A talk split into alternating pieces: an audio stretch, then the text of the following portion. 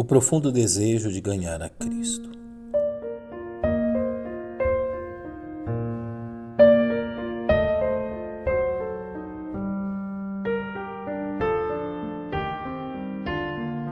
O atento leitor das Sagradas Escrituras encontra no terceiro capítulo da Epístola de Paulo aos Filipenses o testemunho do apóstolo Paulo quanto às profundas mudanças que se deram em sua vida a partir do dia em que Jesus o encontrou no caminho de Damasco, a ponto de Paulo abdicar voluntariamente de todas suas credenciais humanas e religiosas, a fim de conhecer a Jesus Cristo, como bem nos diz. Mas o que para mim era ganho, reputei perda por Cristo. Porém, devemos reconhecer que Paulo não simplesmente abdicou de suas credenciais religiosas, que lhe concediam status e privilégios entre seus pares ele a substituiu por uma verdade muito superior, como nos testemunha.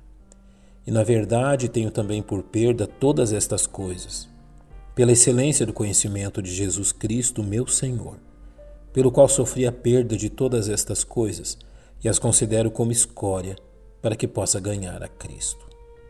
A expressão usada por Paulo no final do verso 8 nos chama a atenção.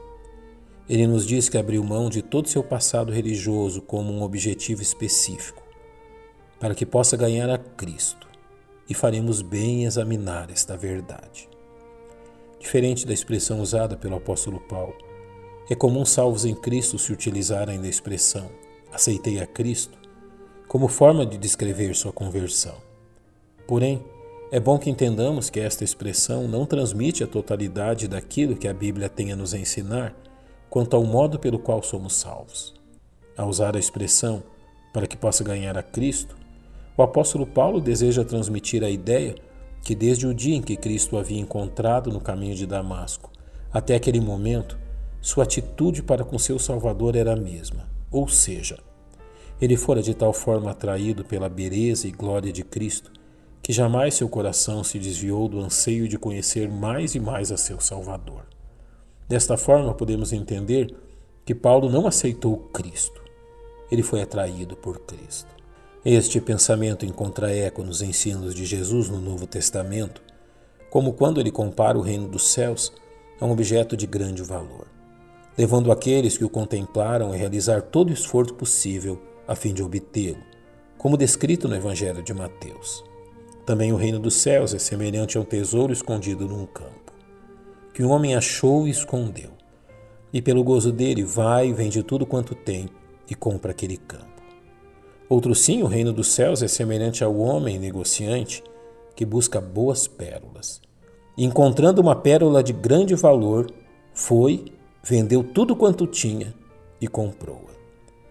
O mesmo nos ensina o apóstolo Pedro ao demonstrar a preciosidade de Cristo. Por isso também na Escritura se contém: Eis que ponho em Sião a pedra principal da esquina, eleita e preciosa, e quem nela crer não será confundido.